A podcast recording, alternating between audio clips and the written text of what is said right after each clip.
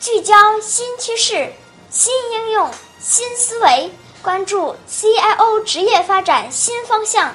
这里是 CIO 午餐会，中国 CIO 自媒体联盟的音频节目，正午时分进行播报。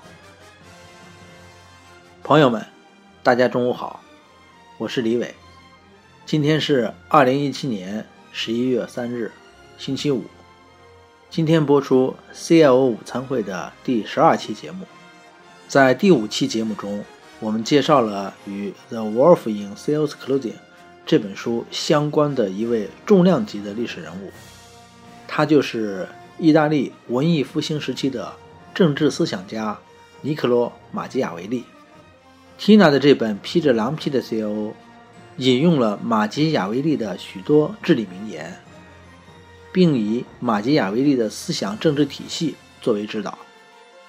之前我们介绍过马基雅维利的生平和时代的背景，感兴趣的朋友可以回听一下第五期节目《初识马基雅维利》。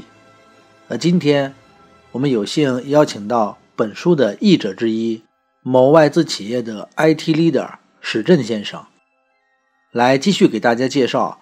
马基雅维利在西方的影响力和他的专注。下面有请史振先生。大家好，我是史振，很高兴今天有机会跟大家一起分享我在对于《CIO 狼性 CIO》这本书翻译的过程中的一些个人的体会。《狼性 CIO》的作者 Tina 引用了马基雅维利的思想和理论作为本书的理论支撑。所以，如果比较清楚马基雅维利的思想理论的形成以及内容，将会对阅读本书有所帮助。那么，我们就首先了解一下马基雅维利。马基雅维利呢，是这个西方政治学之父。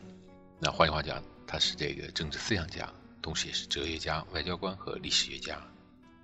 马基雅维利一生中呢，有诸多著作，其中最有名的是《君主论》《论理维》《战争的艺术》。佛罗伦萨史等等。首先是君主论。那其实呢，这本书啊是呃专门写给当时的佛罗伦萨的统治者，因为这个马基雅维利呢还是想这个做一些贡献给当时的统治者。尽管啊，当时那个统治者啊在之后并没有看到一眼这本书，但是这个却并不影响呢他的这个巨著呢能够和《圣经》啊《资本论》等呃被相提并论，那列为呢。影响人类历史的十大著作之一。那这本书呢，在之后呢，红极一时，影响了之后的三百年的欧洲。之所以这本书这么红啊，是因为它是第一个摆脱了这个神学和伦理学的束缚，而为政治学和法学开辟了走向独立学科的道路，由此呢，引领了这个近代政治，并且呢，是近代政治发展的一个奠基石。当然，客观来讲啊，当时这个欧洲的。大部分地区啊，应该还是分封呃建立，就说封建制度啊，各个君王，那么他们呢也是，当然呢，对于这种呃这种君王术呃是比较感兴趣。那随着这个十九世纪来临呢，这个资产阶级呃的兴旺，那么民主自由思想深入人心，那么这本书呢淡出了大家的视野，但是随后呢，在这个二十世纪呢又被重新提了起来。第二本书呢是《论李维》，实际上它是对于共和主义的一个呃理论的讨论。因为这个马基雅维利呢，在现实当中呢，实际上他还是这个倾向于这个共和制。那第三本著作呢，就是《战争的艺术》。其实这三本书啊，分别就是呃缇娜的书中，也就是我们这个 CRO《狼性 CRO》这本书里面提到的这个三要素。呃，第一个是 power，第二个是 manipulation。第三个是这个 warfare，那其中呢，manipulation 呢，实际上是有这个操控和统治的这个意思。那大家是知道，我们刚介绍了马基雅维利啊所处的时代，其实再靠前一点就是中世纪。那实际上在中世纪的政治理论中啊，统治啊是一个来自上帝的恩惠，也即所谓的君权神授。而马基雅维利啊，在其著作中啊。彻底推翻了君权神授的统治理论，提出了统治权完完全全应该只通过权力来得到。用他自己的话说啊，就是对统治权的研究不应该追随一个幻象，也就是上帝的授权，而是事物真正的本质。那么他所谓的事物的本质啊，指的其实就是权力 （power），特别呢是指个人所掌握的军事力量，也就是我们第三个要素 （warfare）。那换句话讲啊，就是谁的拳头大，谁就应该拥有统治权。那么在这套新理论中啊，道德、传统、宗教上的虔诚等啊，君权神授论特别强调的。直接影响一个人能否拥有统治权的因素，在马基雅维利那儿只具有实用意义。也就是说，当遵守道德规范、传统和宗教信仰对于一个拥有力量的君王获得统治权是有用的时候，那么君王就可以去遵守。但是，一旦这种遵守削弱了其力量，威胁到他的统治的时候，那么就应该抛弃这些约束。这就是为什么在君王论中啊存在大量的阴谋诡计的描述。那其出发点就在于马基雅维利相信啊，力量是统治权的唯一来源，而君王所用的手段便是这种力量的一种运用。那么马基雅维利啊这套统治来源于力量的理论啊，也就深深的影响了其后现代政治的这个作用。那么推动了政教分离意识的传播，以至于到后来啊。呃，由后面的康德啊等等一些呃政治学学家，呃进一步推演，构成了我们今天所普遍接受的政治合法性的认识。那么同时啊，马基雅维利主义也是一种呃时效主义。那么他认为啊，君主治理国家应该摒弃人人性的方面，就像诸如我们刚才所述。那大家也知道，这是一个比较有争议的一个思想。其实就跟这个个人利益大于集体利益，还是集体利益大于个人利益一样，我们人们啊到现在其实还争论不休。但这个并不妨碍我们对于其理论思想的研究、思考，并且利用。那么这本书啊，对于这个呃我们当今的 CRO，呃指导我们的日常的工作，其实还是蛮有帮助的。